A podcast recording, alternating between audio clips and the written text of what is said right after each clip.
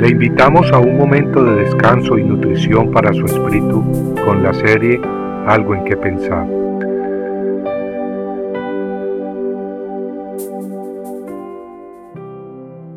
Respecto a cualquier vasija de barro en la cual caiga uno de ellos, lo que está en la vasija quedará inmundo, y quebraréis la vasija.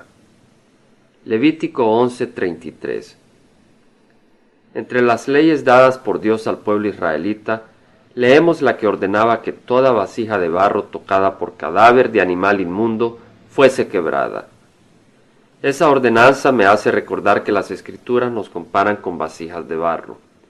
En Isaías 64:8 leemos, Oh Señor, Tú eres nuestro Padre, nosotros el barro, y tú nuestro alfarero, obra de tus manos somos todos nosotros.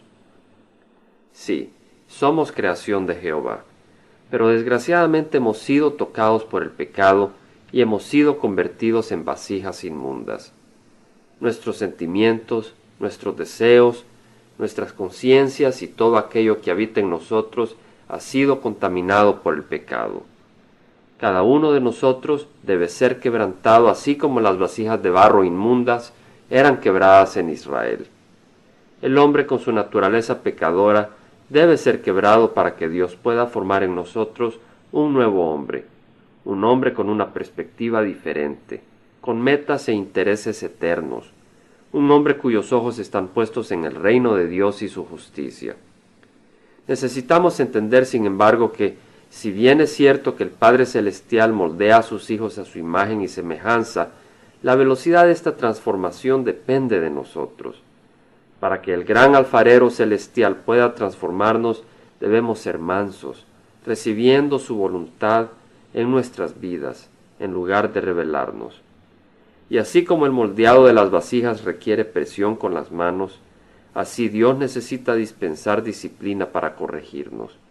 Pongamos atención especial a las palabras encontradas en Hebreos 12, donde somos exhortados a no desanimarnos cuando recibimos la corrección de Dios, pues Él disciplina a sus hijos para su propio bien. Ahora bien, el alfarero no puede trabajar en aquellas vasijas que no están en sus manos. Cada uno de nosotros necesita escoger en qué manos permanecer, en las de Satanás o en las de Dios. No hay término medio. Quien rechaza la invitación de Jesús de venir a Él no está libre, ni es su propio dueño. Dicha persona, al ser partícipe de la rebeldía del mundo, permanece en las manos de su príncipe temporal, Satanás, quien ha venido a robar, matar y destruir. Las manos de Satanás moldean vasijas de avaricia y mentira, vasijas destinadas a vergüenza y condenación eternas.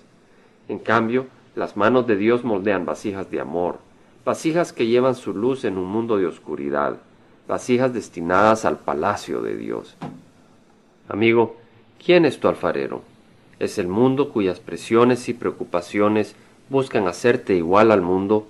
¿O es Cristo, quien con su amor te está transformando bajo la luz de su verdad, a medida que tú recibes y practicas su palabra y haces su voluntad? ¿Qué piensas? compartiendo algo en qué pensar, estuvo con ustedes Jaime Simán. Si usted desea bajar esta meditación, lo puede hacer visitando la página web del Verbo para Latinoamérica en www.elvela.com. Y el Vela se deletrea E L B de verdad E L A, donde también encontrará otros materiales de edificación para su vida. Puede también escribirnos al Vela Pio Box 1002 Orange, California 92856, Estados Unidos. Dios le bendiga.